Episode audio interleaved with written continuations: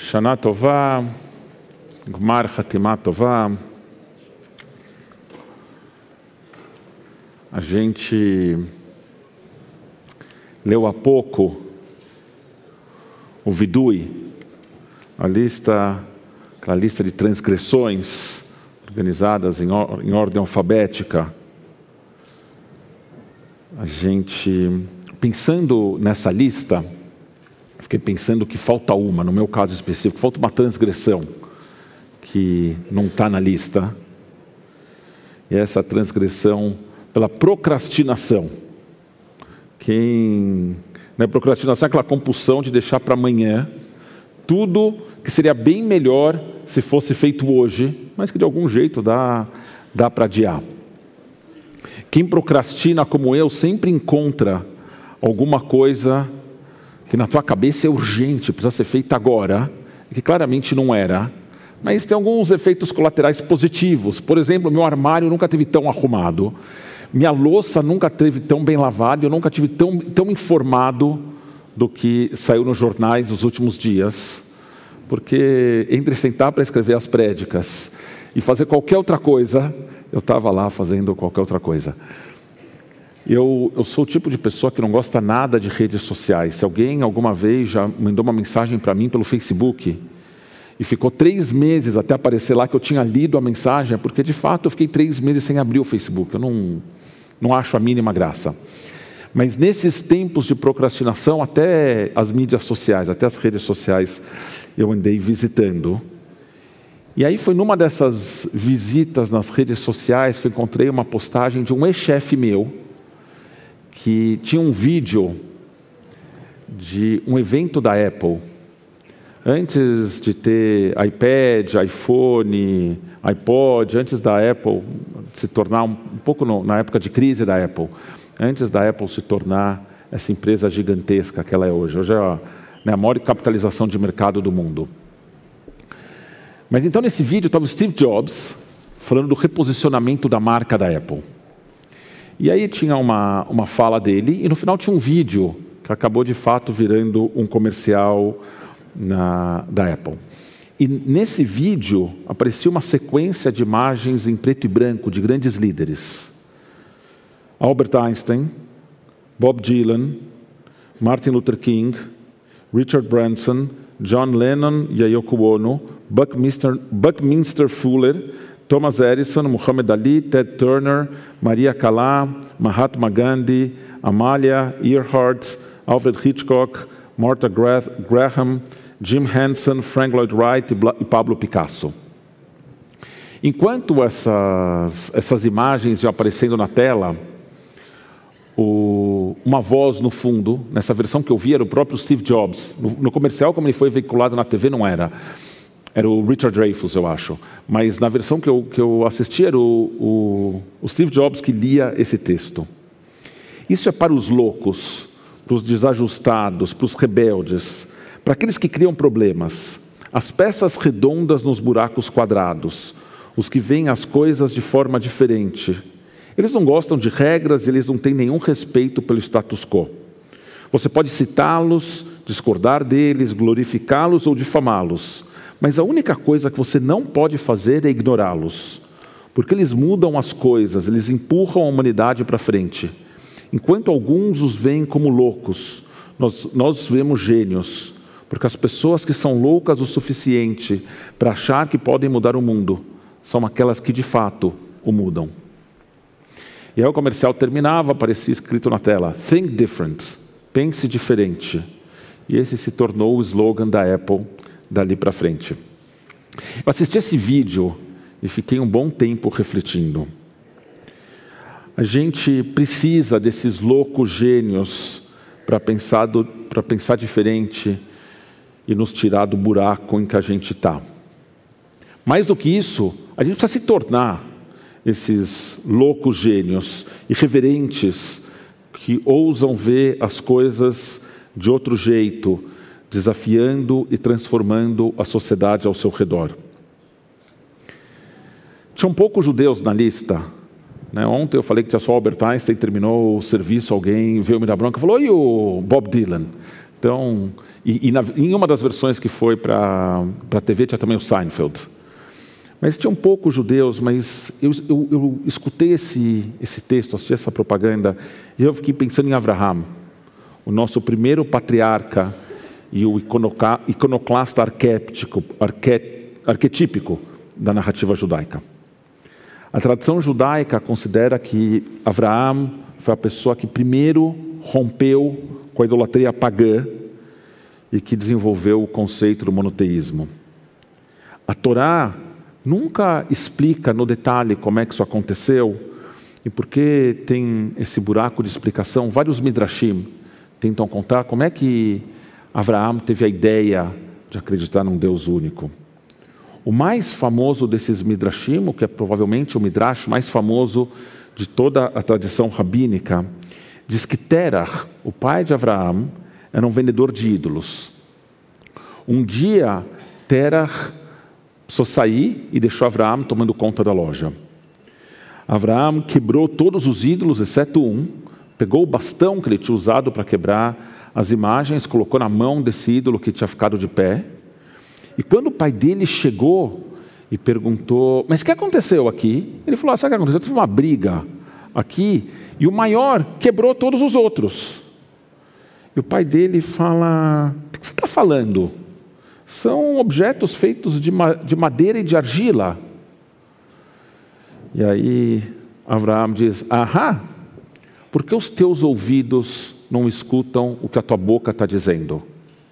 Como querendo dizer, se você sabe que são só objetos de argila e de madeira, por que você reza para eles? E assim Abraão desafiou a religião do pai. Tem uma agressividade implícita na forma como Abraão resolve fazer isso, que sempre me incomodou. Mas essa conduta de Abraão, de alguma forma, dá origem a uma visão judaica de mundo, no qual não existem ídolos sagrados que não possam ser questionados.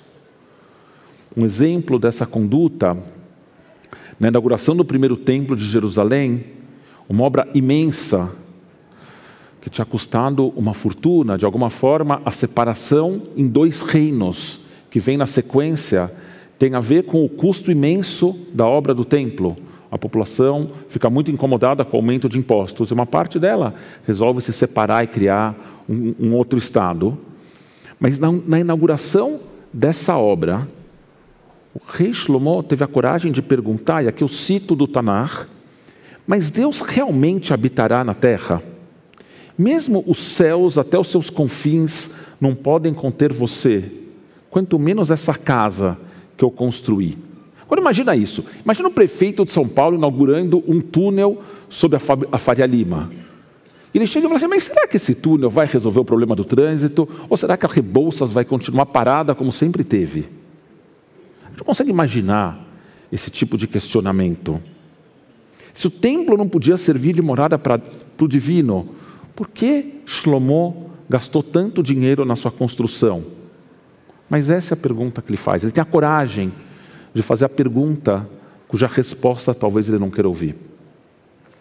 Um outro exemplo está na Aftará, que o Michel tão bem leu e tão bem parafraseou, tá certo? É uma versão adaptada num português mais coloquial que o Michel preparou.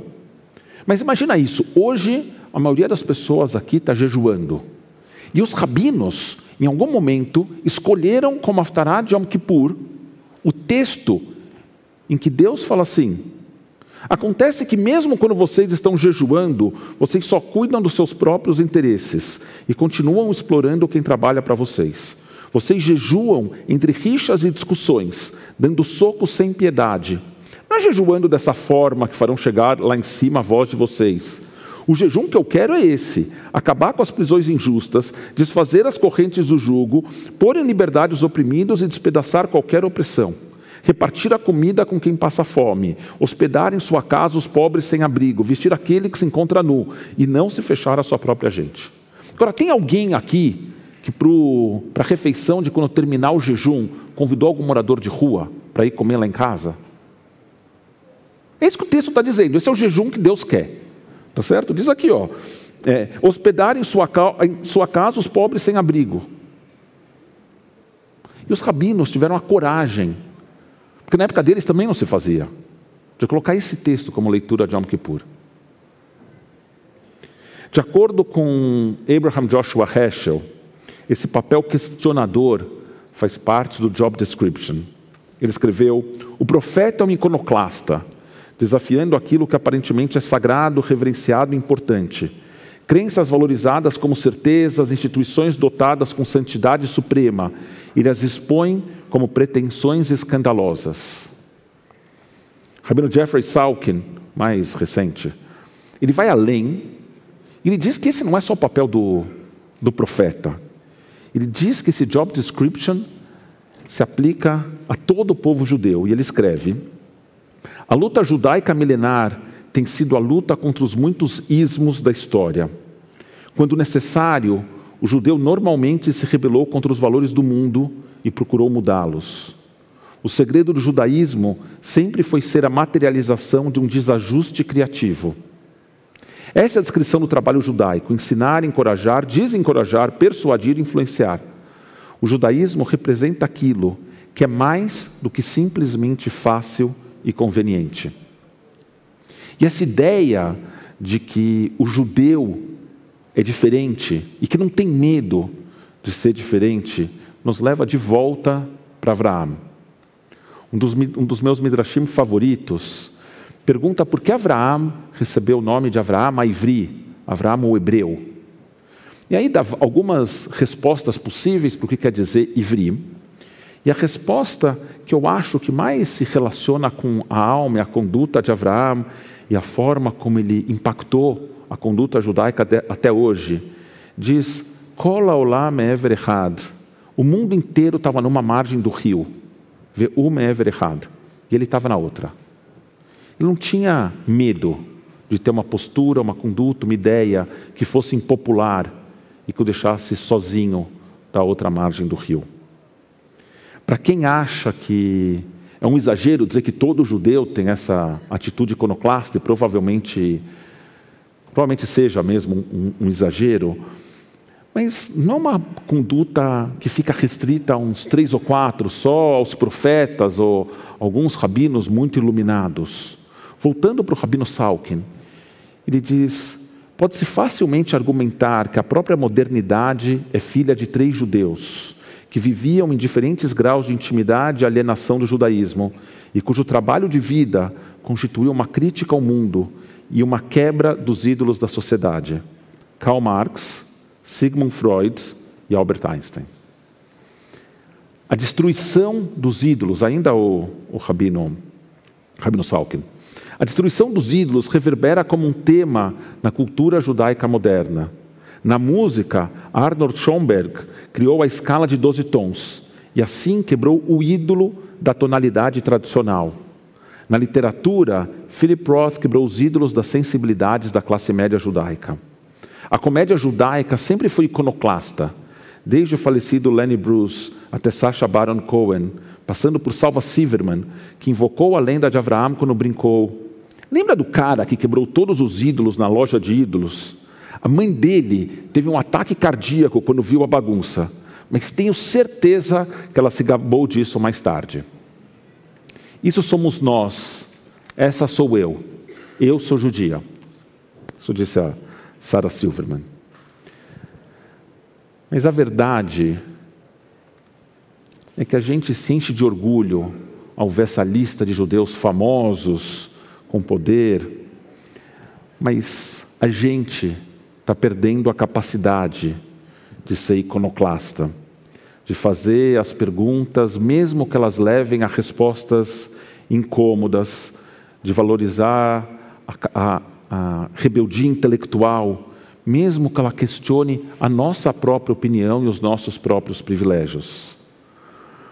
Nós nos tornamos conservadores nas nossas ideias, mesmo quando um de nós parece questionador, né, dotado de curiosidade intelectual, ela é muitas vezes só aparente, desconstruindo os argumentos dos outros, mas protegendo os seus próprios pontos de vista de qualquer análise crítica. Para ser justo, esse não é um fenômeno exclusivamente judaico. A gente tem visto uma radicalização de posições na sociedade como um todo, a rejeição de opiniões sem de verdade considerá-las o que elas querem dizer. Uma frase famosa de Aristóteles, que Maimônides citou na introdução do seu tratado de oito capítulos, diz: aceite a verdade, quem quer que a diga. Aceite a verdade, quem quer que a diga. O quer dizer, escuta um argumento pelo valor do argumento. Não considera se um argumento é falso, é verdadeiro ou falacioso. Depende de quem está dizendo o argumento. Hoje em dia, pelo contrário, a gente define o que é verdade e o que não é, baseado em quem disse. Quando o meu aliado diz alguma coisa, por definição é verdade. Quando o meu oponente diz alguma coisa, é obviamente falso. Só para dar um, um, um, exemplo da tradição judaica, tem uma história famosa no Talmud, em que tem dois rabinos que desenvolvem uma relação muito próxima e se tornam parceiros de estudo, Havrutot. Eles têm um, um desentendimento e um deles morre de desgosto. Reish Lakish morre de desgosto. E o, o, o segundo rabino fica em depressão profunda, porque porque o primeiro faleceu. E os rabinos tentam animá-lo e trazem um outro rabino para ser o seu parceiro de estudo. E para tudo o que ele falava, né, tudo que o primeiro que estava deprimido dizia, o novo parceiro concordava e dava argumentos para mostrar como ele estava certo. E aí o primeiro rabino fala: Você acha que eu não sei que eu estou certo? Mas para cada argumento que eu dava, Reish Lakish dava 70 argumentos contra. Isso me ajudava a melhorar. Quem hoje lê a coluna do jornal de um, de um articulista que pensa diferente do, do que a gente pensa. A gente está só pensando como reforçar os nossos próprios argumentos. A gente idolatra conceitos, palavras cujo significado a gente nem sempre consegue definir com precisão, mas que Deus me livre alguém questione. A gente idolatra referências intelectuais e políticas, instituições, até países, cujas opiniões e as ações não podem ser, ser escrutinadas sob a ameaça de sermos acusados de traição. A gente aponta para as contradições nas condutas dos outros, a gente perdeu a capacidade de ser crítico com relação à nossa própria conduta. Eu comecei brincando que, no meu caso, procrastinação devia estar na lista das transgressões que a gente confessa em Yom Kippur, mas a verdade é que ter certeza demais devia estar lá na lista com relação à política, com relação à cultura, com relação à nossa opinião das pessoas, com relação ao judaísmo. A gente tem certeza demais e dá espaço de menos para dúvida. É sempre difícil dizer que a gente está no fundo do poço, porque com, com frequência a gente descobre que dá para cair ainda mais. Mas acho que não dá para negar que a gente está mal. As nossas sociedades têm se tornado cada vez mais violentas, mais intransigentes e menos acolhedoras às diferenças. O planeta está implorando para que a gente preste atenção para a crise ambiental, que cada ano se torna mais intensa e urgente. As redes sociais acirraram os discursos extremistas e a pandemia corroeu a nossa capacidade, nossa competência para o contato social com outras pessoas. Mais do que nunca, a gente precisa abrir mão das nossas certezas e fazer mais perguntas. A gente precisa fazer perguntas tolas, perguntas óbvias, perguntas difíceis, especialmente perguntas para as quais a gente já não sabe a resposta.